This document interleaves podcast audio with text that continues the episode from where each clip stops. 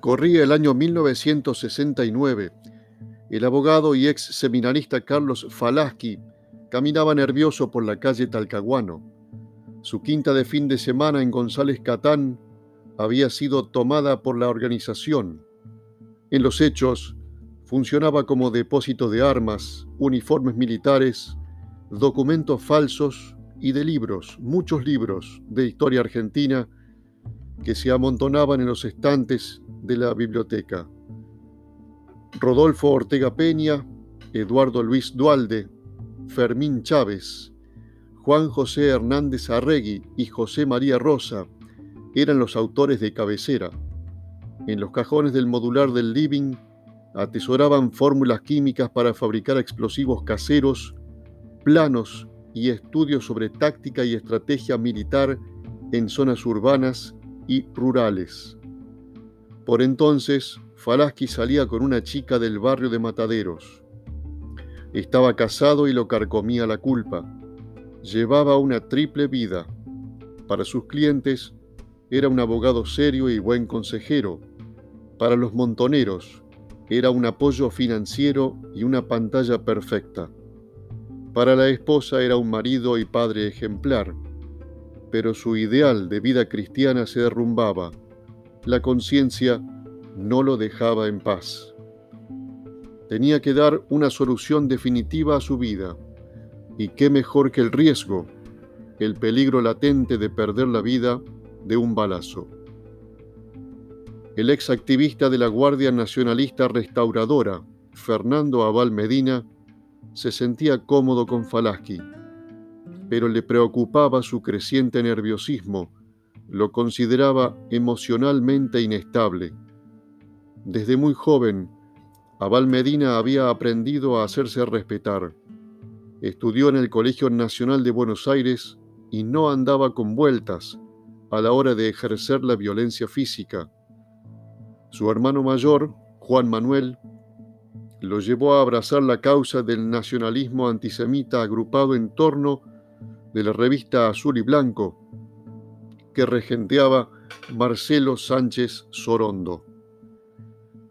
Fernando compensaba esa inclinación hacia la derecha con visitas al estudio de Rodolfo Ortega Peña y Eduardo Luis Dualde. Ellos enriquecieron su formación política y eso le sirvió a la hora de conocer a otros jóvenes que, como él, querían generar un clima revolucionario que cambiara las estructuras del poder en la Argentina. En una de esas reuniones en el estudio de Ortega Peña y Dualde, Abal Medina conoció a Rodolfo Galimberti. Fernando ya estaba de novio con Norma Arrostito, quien venía de militar en el Partido Comunista. Abal Medina y su novia estaban organizando una estructura pequeña para realizar operaciones armadas, con la idea de acompañar la resistencia a Onganía, teniendo como punto de referencia el Cordobazo. La meta era diferenciarse del resto de las agrupaciones guerrilleras, incluso las FAP.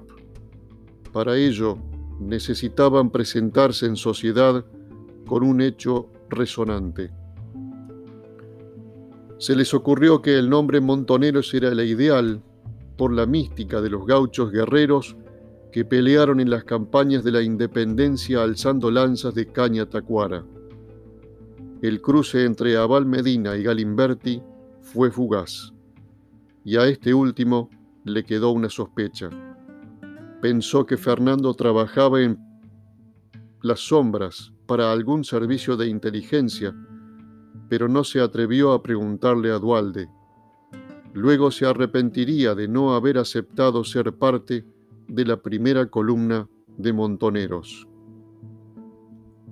Sin embargo, lo que nunca dijo, lo que siempre cayó, es que meses antes del secuestro y asesinato de Pedro Eugenio Aramburu, había recibido un ofrecimiento en la aristocrática casa de Diego Muñiz Barreto, sobre la calle Basavilbaso 1219 en retiro. Muniz Barreto era hombre de enorme fortuna, tenía una de las colecciones de arte más importantes del país, más de 7.000 hectáreas de campo en Córdoba, empresas agropecuarias y pesqueras y era accionista del banco Tornquist. Además, era bien conocido por sus excelentes contactos con la CIA y con el Servicio de Inteligencia del Ejército Argentino.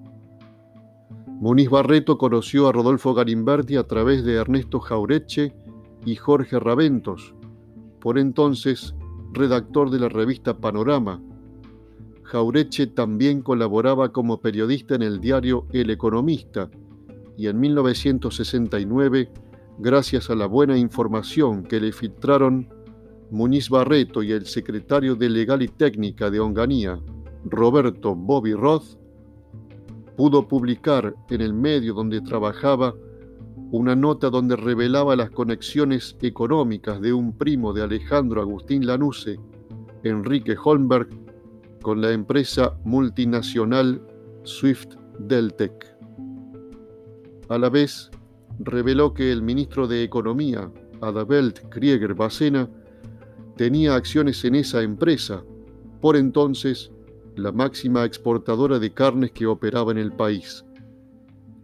La noticia que provocó un escándalo mediático y político, fue una jugada conjunta de Muniz Barreto y Roth en su guerra personal contra el liberalismo de Krieger Bacena y un tiro por elevación contra el rival de Onganía dentro del ejército, el general Lanuse. La invención y eventualmente el armado de operaciones contra Krieger Bacena y Lanuse eran una táctica habitual del dúo. En las reuniones con los jóvenes revolucionarios que se desarrollaban en la casa de Muniz Barreto en retiro, solían participar agentes de la CIDE, el CIE y otros organismos del Estado. El hombre canoso y trajeado que los entrevistó aquella vez en lo de Muñiz Barreto les propuso matar a un militar. Se trataba de un personaje poderoso, un referente público, les confió. El canoso era un alto oficial de la Secretaría de Inteligencia del Estado. Se hacía llamar Doctor Blanco.